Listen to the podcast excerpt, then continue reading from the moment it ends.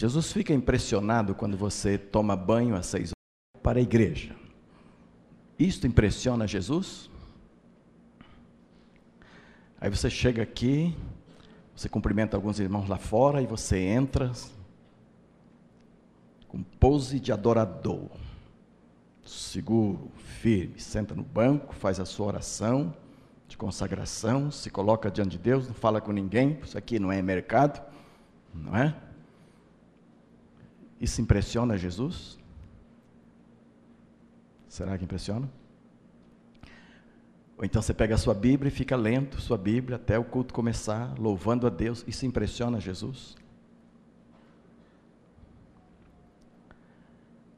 Ou então você traz o dízimo.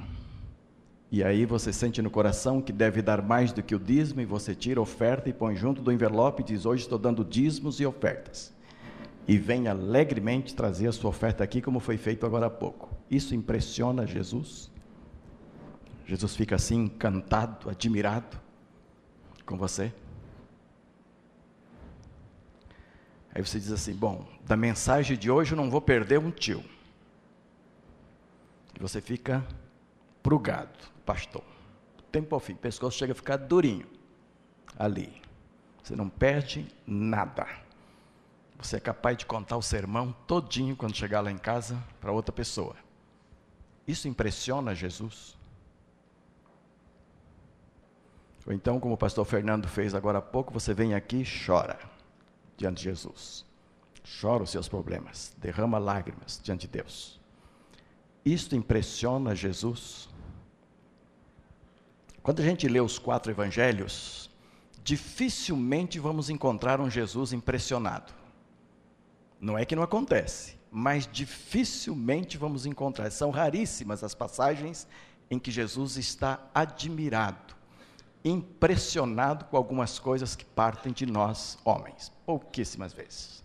Na maior parte das vezes, ele está admirando a nossa falta de fé, falando que somos sepulcro caiados, nos exortando, falando que deixamos muito a desejar e para que ninguém tenha dúvida sobre isto, ele termina assim: E vocês, quando fizerem tudo o que foi mandado vocês fazerem, digam: somos servos inúteis, porque fizemos só o que nos foi mandado. Então não é qualquer coisa que impressiona Jesus, não. Porque se nós fizermos tudo o que nos for mandado, ainda é pouco. Ele ainda não vai se impressionar ainda nós vamos ter que nos considerar servos inúteis. Então, quando é que Jesus se impressiona? Como é que Jesus vai ficar admirado conosco? Os padrões de Jesus são altos para nós, extremamente altos. E são altos por amor de nós. Por exemplo, Jesus viu que amar amigos é muito fácil. Então ele fez amar o inimigo. Se você amar o inimigo, talvez impressione a Jesus. Mas se você é daquele que vira a cara para o inimigo, abandona o inimigo, não gasta tempo de orar por eles, não quer saber dos inimigos, quer evitá-los completamente, com certeza não há como impressionar o Senhor Jesus. Uma vez uma senhora insistiu tanto com Jesus que ele disse: mulher de tamanha fé, não tenho visto isso em Israel. É raro, mas ele falou. Elogiou a fé daquela mulher. Quando ela chegou ao ponto de dizer para Jesus: Sim, senhor, eu sei disso, mas os cachorrinhos comem debaixo da mesa as migalhas. Então, se o senhor soltar pelo menos umas migalhinhas aqui para mim, eu já vou ficar satisfeita. Ela se colocou na posição de cachorrinho, debaixo da mesa de Jesus para comer migalhas. E aí Jesus disse: Grande é a tua fé. Mas é raro você encontrar isso, muito raro. Eu quero ler com vocês um texto hoje onde Jesus aparece admirado. Admirado. Mateus capítulo 8, versos 5 a 13. Eu estava lendo o texto, trabalhando o texto para pregar e algo me chamou a atenção quando diz que Jesus se admirou ficou admirado deste homem, no verso 10. Ouvindo isto, admirou-se Jesus. Isto é raro. Talvez hoje à noite aqui, até agora, não, não aconteceu nada que Jesus pudesse estar admirado. Talvez já, porque ele conhece o coração, ele que sabe o que aconteceu com cada um hoje à noite até agora. Já foi muito gostoso o culto até aqui.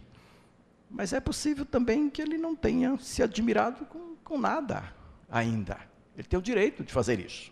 Mas aqui aparece no verso 10 essa expressão: ouvindo isto, admirou-se Jesus.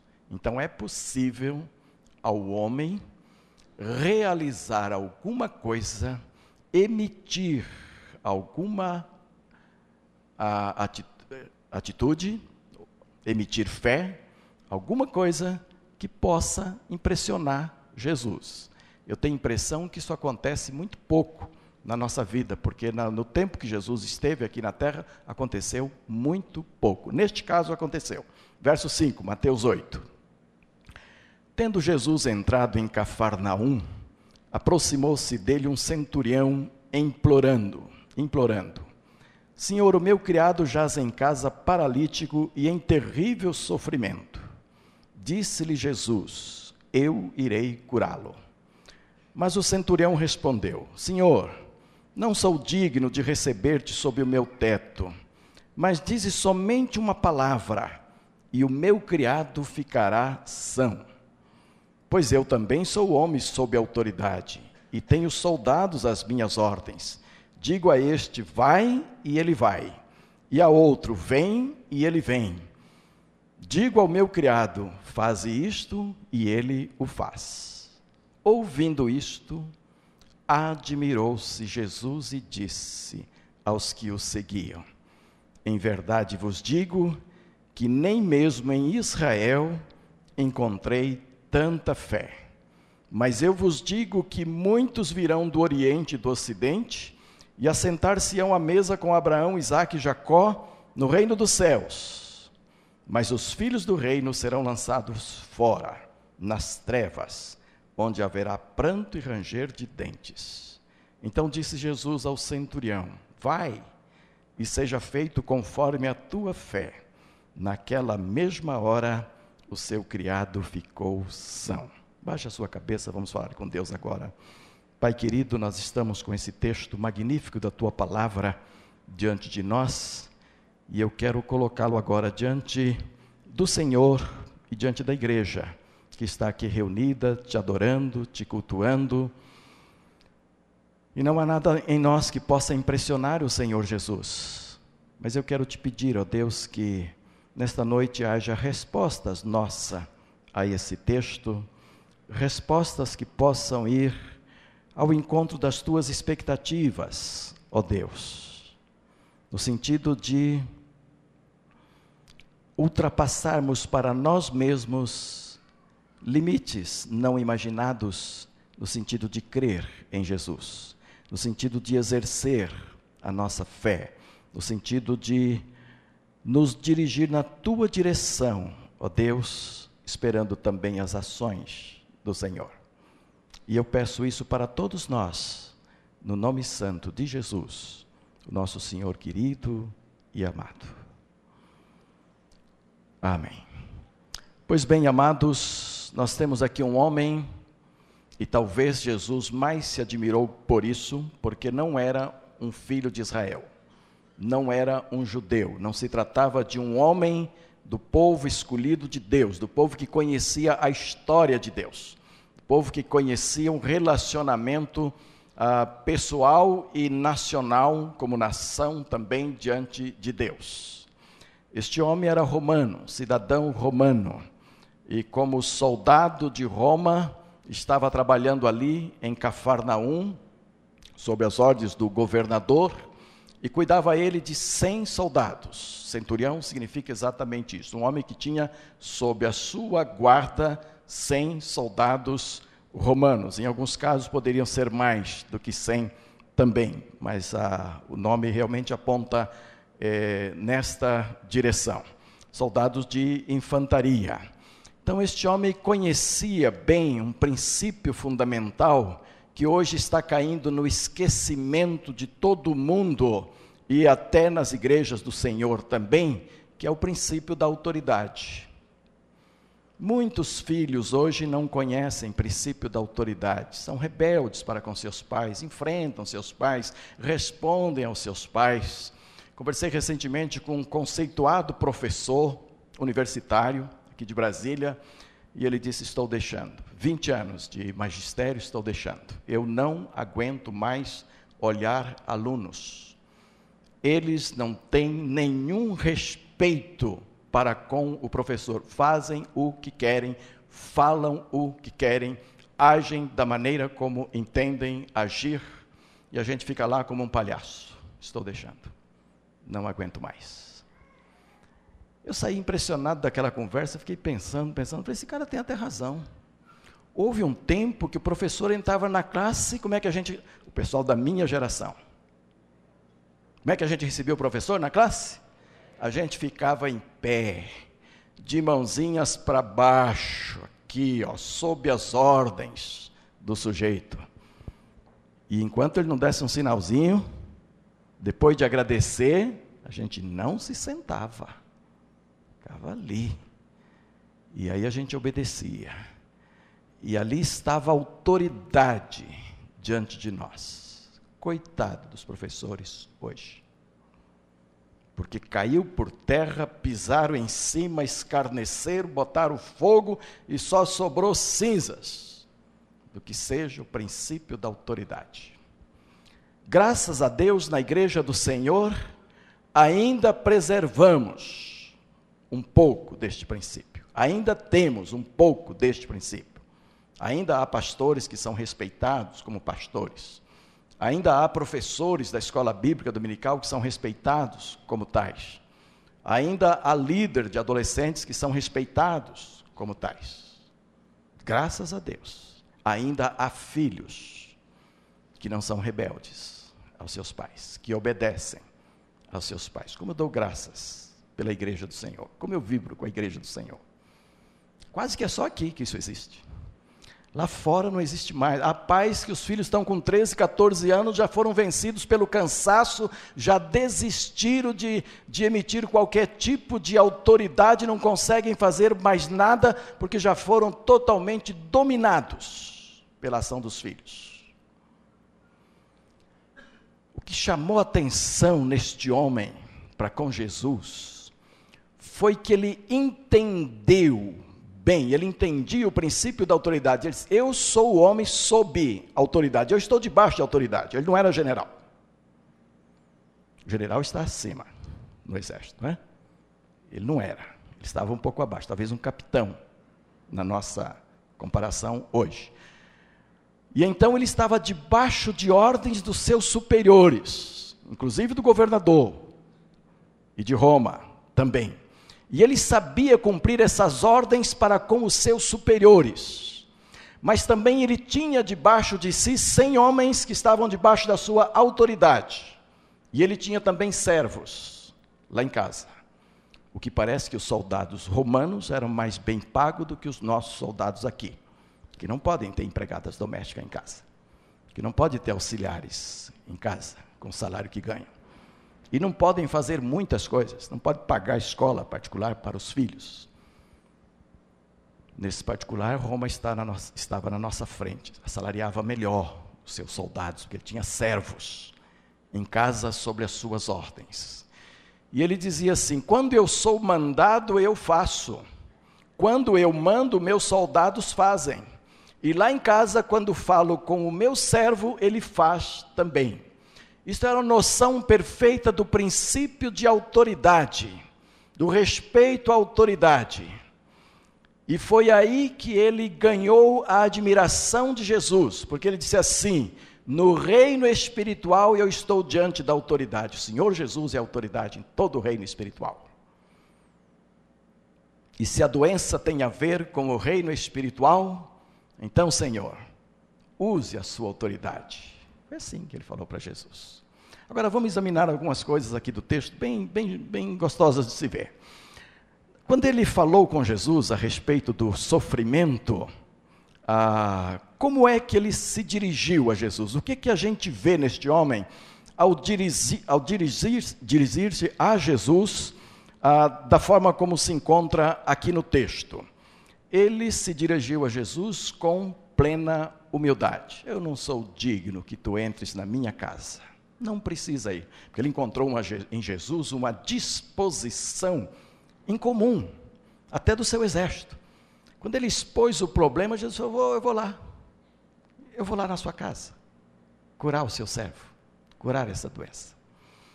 A disponibilidade de Jesus a favor dos seus fiéis, a favor daqueles que precisam dele, daqueles que o buscam, é muito maior do que nós imaginamos. Muito maior do que nós imaginamos. Às vezes pensamos que Jesus está ocupado demais e nós não, não devemos chegar a Ele com uma questão pequena aos nossos olhos, uma questão que talvez não julgamos que não precisamos perturbar a Jesus. Aqui não era uma questão pequena, aqui era uma questão muito grande, muito grave, era uma doença grave do seu servo, e a Bíblia diz que ele amava o seu servo, que era uma ação também ah, diferente de muitos patrões hoje, não é? Ele tinha um verdadeiro carinho pelo seu servo também, que é uma coisa a ressaltar aqui no texto também. Mas Jesus Eu vou lá. E ele disse: Não sou digno de que entres debaixo do meu teto, do meu teto. Humildade. Tem gente que quer chamar a atenção de Deus, quer ser agraciado por Deus, quer encontrar favores divinos, mas já chega diante de Deus altivo, com atitudes de orgulho, de exigências, de imposições, de reivindicações diante do Pai. Não é assim que se chega a Deus. Eu não sou digno que entre lá no meu telhado. Talvez pelo fato de ser romano. E ele sabia que Jesus era rei dos judeus, estava trabalhando entre os judeus, estava ali entre os judeus. Por trabalhar na Palestina, ele conhecia alguns princípios que regiam a fé judaica, que não eram os princípios dele. Não sou digno, Senhor. Diz uma palavra. Ninguém vai impressionar ao Senhor Jesus sem esta característica, sem esta virtude fundamental a quem deseja adorar a Deus: humildade. Ninguém vai impressionar a Jesus sem aprender a chegar a Ele humildemente, admitindo total humildade para que ele possa agir na sua vida. A Bíblia diz que o orgulho é abominação para Deus. Deus não aceita atitudes orgulhosas na nossa vida.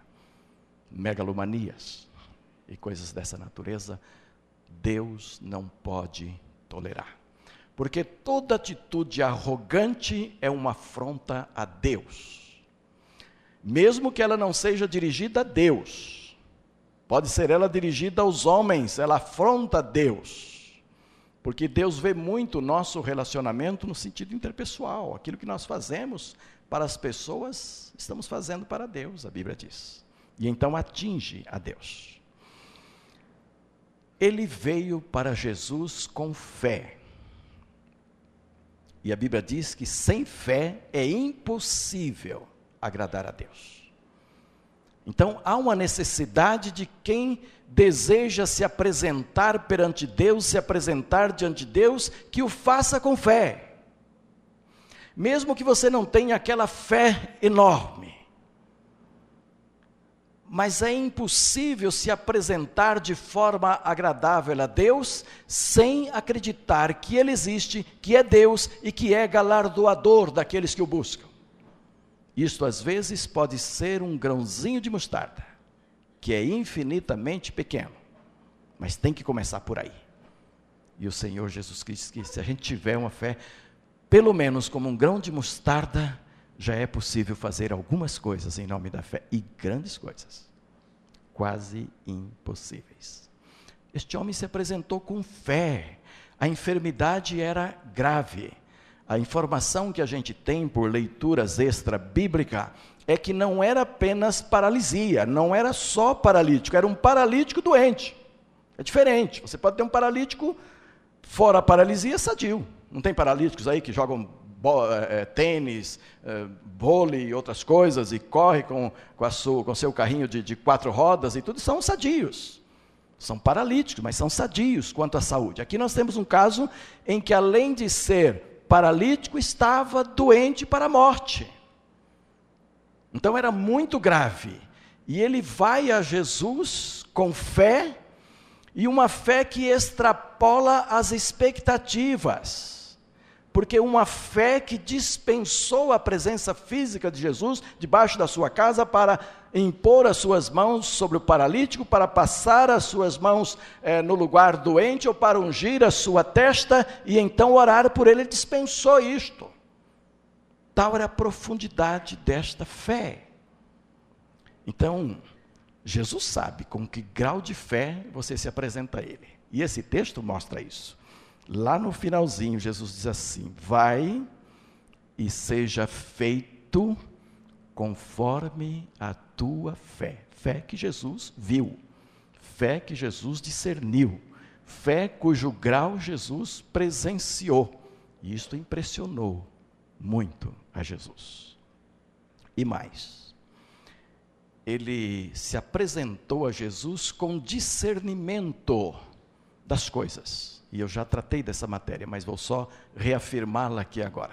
Ele apareceu com discernimento que autoridades humanas são passadas de homens para homens e devem ser respeitadas no campo humano. Então, eu estou debaixo de alguém e eu respeito este alguém. Alguém está debaixo de mim e, este, e esta pessoa que está debaixo de mim respeita as minhas ordens. São autoridades humanas passadas de um para o outro. Mas na questão espiritual, o Senhor é autoridade máxima. Esse era o grande discernimento dele. Eu, eu discerno que, assim como a minha autoridade tem valor para aqueles que estão debaixo de mim, a sua autoridade, Senhor Jesus, tem valor para todos que estão debaixo do Senhor. E quem é que está debaixo de Jesus? Todos nós, tanto em matéria espiritual, em relação à nossa alma, à nossa salvação, o nosso crescimento espiritual, o nosso prazer em servir ao Senhor, a nossa adoração e também na nossa vida terrena. Também, nós servos do Senhor estamos debaixo da autoridade do Senhor Jesus, também na nossa vida terrena. Tem gente que esquece isso. Salvação é só aqui na igreja. Porta para fora, acabou. Sou um homem como os demais e age como os demais e vive como os demais. Aqui na nossa companhia de pesca, aqui da igreja, de vez em quando sai uma brincadeira assim, porque tem alguns que são exagerados, viu, coronel? O irmão ainda vai ver isso aqui, viu? Que não é do seu tempo, não. Tem uma companhia de pesca aqui muito bem organizada e que sai de vez em quando para pescar aí, às vezes metade do grupo, uma parte do grupo, às vezes grupo grande. E então tem um desses. Então há uma brincadeira lá na companhia de pesca. As pessoas olham para essa pessoa, espera aí, você deixou a salvação lá na igreja? E veio pescar assim? É? Aí a pessoa baixa a cabeça assim, pensa. Não, eu estava só brincando, vocês me perdoam, eu estava só brincando, eu vou tomar a salvação de volta e vou honrá-la aqui no barco. É. Ali é brincadeira. Lá acontece como brincadeira, mas aqui às vezes acontece de verdade. Você deixa as portas aí fora, você se comporta como um homem comum, das trevas do mundo, age da mesma forma, vive da mesma forma, peca os mesmos pecados, desrespeita as mesmas pessoas e não passa a diferença que o cristão precisa fazer à luz do seu discernimento espiritual. Falta-nos muito discernimento do que é ter caráter espiritual, o que é ter dignidade espiritual, o que é honrar ao Senhor Jesus Cristo. Este homem chegou com uma dignidade imensa diante da autoridade de Jesus, baseada analogamente na sua autoridade. Eles olham aqui no, no exército romano acontece assim, assim, e a autoridade se cumpre. Aí no reino espiritual é o Senhor. Então basta uma palavra, diz uma palavra, e o meu servo ficará bem. E foi esta profundidade de discernimento e disposição diante de Jesus que causou admiração em Jesus. Temos aqui o elogio de Jesus, não é? Este elogio se dá por causa da franqueza do centurião, Nós precisamos chegar a Jesus com franqueza no nosso coração. Nós não podemos omitir nada de Deus. E por que que às vezes queremos fazê-lo? Não há necessidade. Ele sabe todas as coisas. Ele conhece até os nossos pensamentos. E às vezes queremos esconder coisas do próprio Deus, do próprio Senhor Jesus. Este homem chegou, eu tenho um criado que é paralítico e está terrivelmente enfermo. E eu gostaria que o senhor fosse lá e curasse esse meu, eu gostaria que o senhor desse uma palavra e curasse esse meu, esse meu criado. Então ele expôs a sua alma, colocando a aflição que ele estava vivendo para o Senhor Jesus. E esta, é, esta é, é a melhor fonte, é o melhor lugar que nós temos para ir e abrir o nosso coração, é mesmo com o Senhor Jesus. Às vezes há dificuldades que as pessoas humanas pode até nos ajudar através do companheirismo, da presença, do calor humano, vale a pena ter alguém ao lado, mas elas não podem fazer nada. Elas não podem ir além do estar juntos. Elas não, elas não podem ir além do, do, colocar o braço no ombro, como o pastor Fernando orientou aqui na hora da oração. Elas não podem ir além de dizer: olha, conte comigo. Eu não sei o que fazer, mas estou aqui ao seu lado. Mas Jesus pode ir além de tudo aquilo que imaginamos. Jesus pode ir além de tudo aquilo que apresentarmos a Ele. Então, este homem deixou de lado a sua posição de ser chefe de cem outros homens e foi se humilhar diante de Jesus, dizendo: Eu preciso da sua ajuda agora, porque creio que tu és autoridade sobre as coisas espirituais. Muitas vezes, meus amados, nossos problemas, e especialmente os de ordem espiritual, deixam de ser resolvidos porque nós não abrimos o nosso coração para o Senhor Jesus. E este homem fez isto. Isto ganhou a admiração de Jesus ele, Jesus também elogiou, elogiou a sua fé, o grau da sua fé. E Jesus é que sabe em cada um de nós como é que isso pode acontecer. Mas ele diz: vai e seja feito conforme a tua fé. E sabe o que a Bíblia diz? Que naquela mesma hora o seu criado ficou são. Jesus está acima do tempo, da temporalidade. Nós não. Nós vivemos ontem. Ontem foi um dia muito gostoso na minha vida. Eu tive um belo almoço do Grife.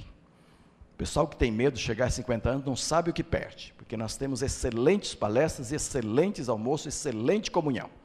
Então tivemos um grande almoço do Grife, bons momentos com o nosso pessoal ali, depois à noite, realizamos um casamento fantástico, maravilhoso, uma festa linda demais, com um jantar de alta qualidade também.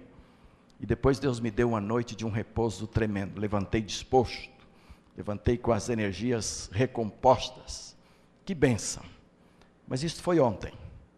Aí estou vivendo hoje.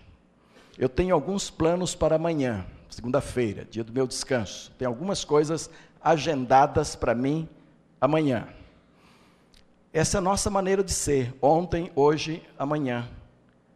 A maneira de Jesus ser não é essa, ele é o mesmo ontem, hoje e eternamente. Então, ele já sabia todo o meu dia de ontem, ele sabia todo o meu dia de hoje, ele sabe todo o meu dia de amanhã, que eu não sei o de amanhã. Eu sei o de hoje até agora, até aqui. Mas Jesus, não, ele é atemporal, ele não está limitado nem pela questão do tempo, nem pela questão da distância. Então, quando ele disse a sua palavra aqui, a, o milagre se operou lá, distante, lá onde estava o enfermo. Ele tinha disposição, inclusive, de ir lá e conhecer o servo e curá-lo ali, com a presença física. Mas a fé do centurião foi tal que convenceu a Jesus. Eu não, eu não sou digno, Senhor. Diz uma palavra. Ele disse: vou dizer a palavra. E disse. Então, amados, quando nós falamos com o nosso Deus ou intercedemos por alguém, é preciso que a nossa fé Creia neste fato que o Jesus a quem estamos clamando, o Deus a quem estamos clamando, não está limitado nem a tempo e nem a distância. Então você vai, você vai clamar por alguém que está no Rio de Janeiro, creia que a, a, a distância daqui no Rio de Janeiro não significa nada para a eternidade de Jesus. E nem o ontem, nem o hoje, nem o amanhã. Ele vive isto simultaneamente, tudo simultaneamente. Então é, é, é possível orar por alguém que está distante, sim e orar pela cura de alguém que está distante, Deus pode fazer isso imediatamente na hora que a oração está sendo feita. Não é verdade? Eu casei um pouco tarde, sei lá, agora já não é nem tarde, o pessoal agora está casando mais tarde um pouco. Para minha época eu casei um pouco tarde, casei com 32 anos. Hoje a moçada já está deixando correr mesmo, né? Vão se formar primeiro, vão fazer doutorado, comprar apartamento e tal, se formar em medicina, seis anos de estudo, né, Fábio? E vai deixando correr. Mas para minha época, eu casei um pouco tarde, com 32 anos. Então, nos últimos anos, eu orava muito para Deus me mostrar a companheira, até porque eu enfrentava uma gravidade maior do que os outros jovens, porque eu era pastor. E pastor solteiro era um problema sério. Eu não podia encontrar um pastor mais velho casado que ele botava a mão no. E aí, rapaz, quando é que vai casar? Quando é que vai ter a companheira ao lado? Como é que você, como é que você faz para ser pastor uh, solteiro? A Bíblia manda que o pastor seja casado. Falei, mas a Bíblia não diz que tempo que ele tem que casar. Eu estou aguardando. Entendeu? E eu fiquei dez anos e meio, pastor solteiro. Foi fogo. Para chegar no retiro de pastores e tal. Fora aquela coisa dos pais também apresentar a filha e ficar assim, ó, oh, ela é uma menina muito crente. O senhor precisa ver a consagração dessa moça. Essa moça ora de madrugada, pastor. Perde o sono, fica orando e tal. E a gente ali visitando e tomando café e ouvindo um papo desse, a situação era um pouco complicada, não é? E nos últimos dias que eu estava orando para Deus me dar minha companheira, ela estava nos Estados Unidos. Olha que distância. Quando eu conheci Teresa, ela tinha chegado dos Estados Unidos, naquela semana. Deus ouviu a oração tão forte que a trouxe de lá para cá e botou logo um encontro para nós dois, nós nunca tínhamos nos visto. Nunca. E fomos nos encontrar no encontro da CEPAL, logo depois que ela tinha chegado dos Estados Unidos. Aí vem a história da mala que eu não vou repetir. Ela já pediu para eu não repetir mais. Então, lá ela manda. Nessas coisas ela manda, não é? Então acabou. Mas vocês conhecem toda a história. Mas o que eu estou me referindo hoje é a questão da distância. Eu estava orando aqui no Brasil. Eu estava pedindo aqui no Brasil. E Deus estava escolhendo lá nos Estados Unidos e mandando para cá. Tem alguém distante de você que você sabe que precisa de oração hoje? Sua família, seus conhecidos. Há um marido aqui cuja esposa está no Rio de Janeiro, no que você citou na oração. Está no Rio de Janeiro fazendo uns exames sérios. Então, este marido precisa de fé em Deus para orar aqui e saber que daqui para o Rio de Janeiro não significa nada para Deus, nem uma questão de segundos para Deus agir lá, no Rio de Janeiro. Quando aquele homem disse, ó, diz uma palavra, e a distância que está entre nós e o servo não tem nada a ver com isso, a coisa vai acontecer, porque eu conheço e respeito o princípio da autoridade. E ele falava tanto da autoridade que se exerce aqui na terra, quanto a autoridade espiritual da qual nós estamos debaixo, todos nós. Então, é esse tipo de fé que Deus quer ver ser exercida no nosso meio. Se o moço hoje for para a internet procurar namorada na internet, tem, não tem? Eu já vi até casamentos aí, pela, pela internet. E se o moço for para a internet procurar uma namorada, ou a moça for para a internet procurar, precisa orar para Deus dar o caminho certo. Porque não é tudo que está na internet que serve, não. Lá tem mais lixo do que coisa boa. Mas Deus pode dar uma namorada via internet? A minha não teve nada, foi online assim, ó, pelo ar. E veio. A internet, pelo menos, você está ali, você conversa, você vê e tal. Então pode. Mas faça isso com oração, faça isso com fé. Deus age à distância. Também, também Deus age à distância. Não há empecilho para Deus a partir do momento que Ele encontre fé no seu coração. Guardem isto. Não há empecilho para Deus a partir do momento que ele encontra humildade, discernimento e fé no seu coração. Como é que a gente tem então que ir para Deus, né? A gente precisa ir para Deus, precisa chegar a Deus, chegar a Jesus. Pelo menos com essas três virtudes. Pelo menos. Depois Deus vai acrescentando muitas outras. Mas para se achegar a Ele, você precisa se achegar humildemente. Eu sou pecador, Senhor. Eu sou um doente da alma. Eu tenho pecados. Eu preciso da tua graça. Quem não tiver a capacidade de se humilhar diante de Deus, nunca será exaltado por Ele, porque a Bíblia diz que Deus exalta aquele que se humilha. Então há uma necessidade de chegar-se para Deus humilde e humilhado: Senhor, eu sou pecador e preciso da tua misericórdia. Este é o caminho também é preciso chegar com discernimento. Senhor, eu creio que Jesus é o meu Salvador. Isso é discernimento espiritual.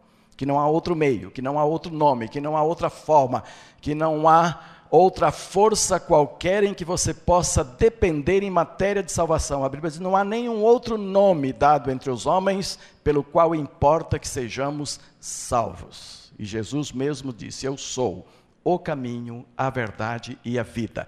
E ninguém virá ao Pai senão por mim. Não há como chegar a Deus a não ser por Jesus. E isso exige da sua parte discernimento espiritual. Você não pode ser salvo de forma nenhuma a não ser por Jesus.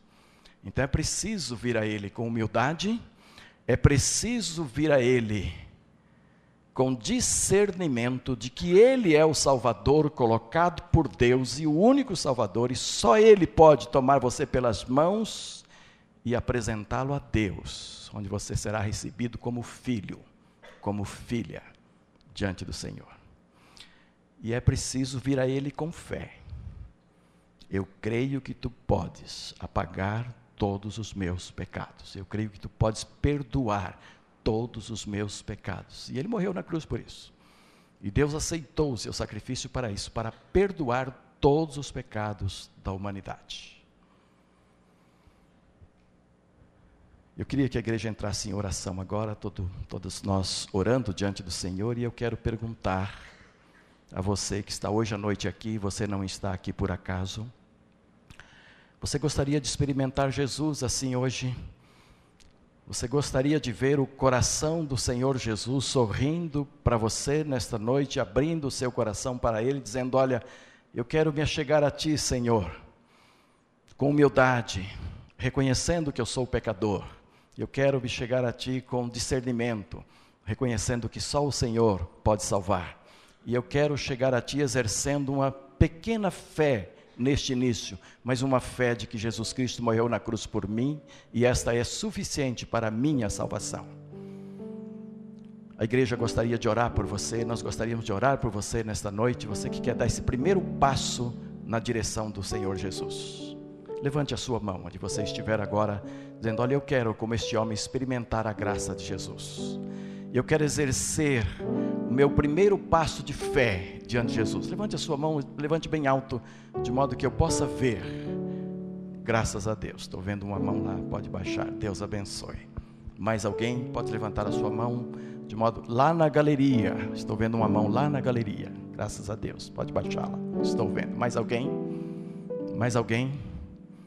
Pode levantar a sua mão bem alto de modo que eu possa ver para que possamos orar por você. Você pode crer em Jesus, você pode vir a Jesus, impressionar o coração de Jesus com seu discernimento, com a sua fé, com a sua disposição para a salvação. Levante a sua mão. Já temos duas pessoas, né, duas pessoas adultas nesta noite que levantaram suas mãos. Talvez haja crianças, talvez haja jovens, adolescentes ou mais adultos que queiram levantar sua mão para Jesus hoje à noite dizendo eu quero. Levante a sua mão.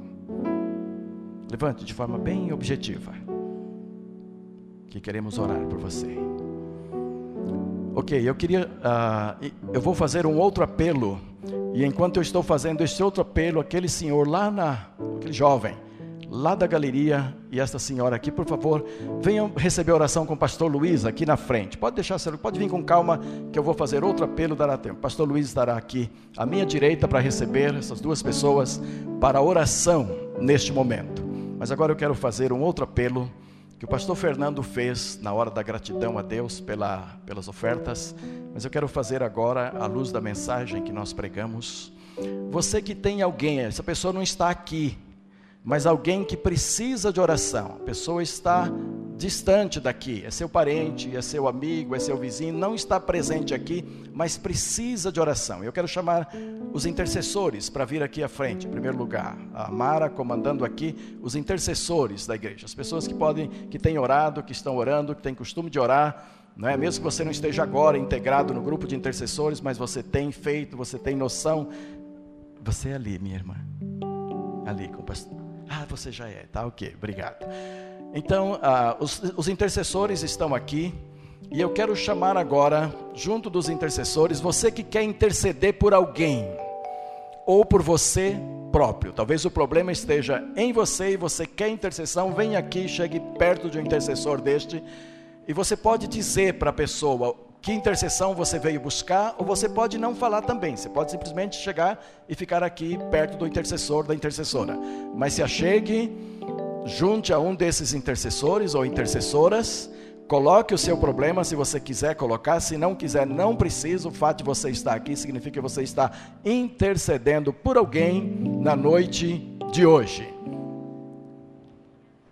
Isso. Vamos chegar todos que desejam oração. Pastor Luiz chega mais para lá um pouquinho agora com Ah, não pode cobrir ali isso. Então fique aqui, tá certo. Tá OK, amados? Então agora nós vamos fazer da seguinte forma, amados. Não há intercessores para todos que vieram. Então você se aproxima de um grupinho deste onde há um intercessor e vai haver uma oração coletiva. Eu vou pedir para o pastor Luiz orar pelos decididos e depois a Mara vai orar por todos estes que vieram aqui pedir oração neste momento, vieram trazer seu problema diante do Senhor. A igreja vai se colocar em pé nesse instante, nessas intercessões que vamos fazer agora.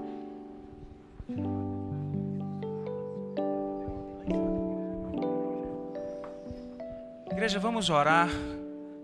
Tá aqui o Leandro né, entregou sua vida a Jesus e, em sinceridade, ele está dizendo que agora ele pertence ao Senhor Jesus e, e vai desfrutar dessa nova vida com esta igreja aqui. Feche seus olhos e abençoe a vida do Leandro. Senhor Deus, Tu és o Deus da salvação. E nesta noite, Pai, o Senhor olhou para o Leandro e olhou com teu olhar de amor e resgatou teu filho, Pai, que andava perdido por lugares distantes, mas hoje ele se achegou a ti, Deus. E nós queremos adorar o teu nome porque tu és um Deus maravilhoso, um Deus que se inclina para ouvir o clamor da tua igreja.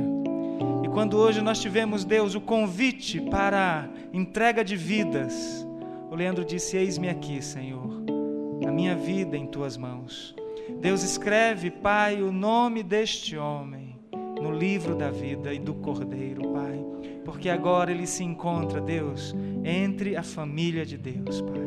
Em nome de Jesus, ajuda a tua igreja a ajudar este teu filho que nasce hoje, Pai. Em nome de Jesus. Amém. Agora a Mara vai interceder por aqueles que têm um pedido pessoal aqui, estão fisicamente presentes aqui, e por aqueles que estão intercedendo por alguém que está distante daqui. Vamos acompanhar. Oh, Pai querido, o Senhor tem movido o nosso coração nesse culto desta forma, exercendo fé na tua presença. Vidas têm sido apresentadas a ti hoje, desde o início deste culto, e nós temos sido assim desafiados a esperar no Senhor. Então, nós, mediante a tua palavra, nós nos humilhamos agora diante de ti. Rendemos a devida adoração ao nosso Deus onisciente, onipotente, onipresente. Ó oh, Pai, nós sabemos, tu conheces cada coração aqui presente. O Senhor conhece o coração que não está aqui conosco, que está sendo colocado diante do Senhor. O Senhor conhece cada necessidade, Pai tudo é patente aos teus olhos. Os teus olhos estão sobre todos os homens na face da terra.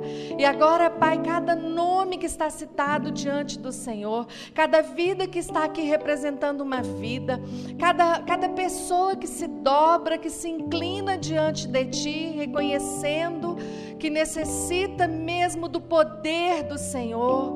Oh, Pai, atenta, atenta para cada coração. E nós queremos agora, Pai, levar cada expectativa de cada coração ao coração do Senhor, Pai. Que tudo agora esteja voltado para o teu trono de graça, para tu que és o Deus que excede tempo, que excede espaço e que pode, segundo o teu poder, segundo a tua graça, segundo a tua benevolência, segundo a tua benignidade, segundo a tua misericórdia, dar uma palavra de ordem agora, como Jesus deu aquela palavra de ordem. Oh Deus, e nós esperamos assim tão somente no Senhor. Nós nos humilhamos reconhecendo tu és um Deus para agir, tu és um Deus que ama, tu és um Deus que está pronto a atender segundo a fé, segundo o discernimento que nós temos nesta noite, movido pela tua palavra no nosso coração. Pai, entra mesmo com a tua palavra de ordem agora no reino espiritual e nós reconhecemos a tua autoridade para mover cura, para mover libertação, para mover, ó Deus, impedimentos do reino espiritual, Pai. Tu és o Deus para repreender o inimigo da nossa alma. Tu és o Deus para fazer com que o inimigo retroceda, Pai. E aquilo que tem sido impedimento para o mover do Senhor, Tu és Deus para tirar, remover Assim, ó Deus, cada coração aqui, cada vida aqui representada está diante do teu trono de graça. E nós esperamos tão somente no Senhor, Pai. Ó Deus, que o nosso coração seja movido assim esperando, pois, no Senhor, sabendo que no tempo do Senhor, ou nesse mesmo momento, Tu és um Deus que está agindo. Em nome de Jesus. Amém, Pai. Amém, Senhor. Amém. Que Deus abençoe, meus amados, todos vocês. O nosso novo irmão em Cristo, seja bem-vindo à família de Deus. Que Deus o abençoe grandemente. Pastor Luiz tem uma palavra e vai encerrar o culto com oração.